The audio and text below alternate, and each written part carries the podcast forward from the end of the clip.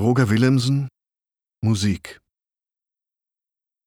Lester Young war Modernist von Anfang an. Er spielte abseitige, einfallsreiche Soli, unerhörte Intervalle, besaß einen verblüffend trockenen, vibratolosen Ton, der trotzdem wunderbar swingte. Dieser Stil, den Charlie Parker in akribischem Plattenstudium untersuchte, wurde vorbildlich für eine Generation. Und der Sonderling Lester Young, um dessen exzentrische, aber zurückgezogene Lebensweise sich viele Legenden rankten, sah sich plötzlich nicht mehr als Einzelgänger, sondern umstellt von Kopisten, wie er selbst bemerkte, die manchmal mehr Arbeit fanden als er selbst.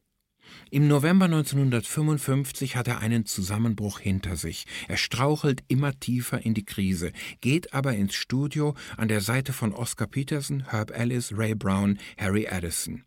Nach dieser Produktion gibt er sein festes Ensemble auf. Die Kritik sagt, hier ist ein Tiefpunkt erreicht. Doch wie unwillentlich kann man sagen, Lester Young spielt grandios. Eingeweihte aber hören heraus, der Zusammenbruch hatte selbst seinen Ton verändert, der nun weniger spröde klingt, der so viel Atem hat wie nie, der sucht und bricht. Alles ist ausdruckshaft in dieser Musik, traurig, ausdruckshaft. Lester Young, that's all.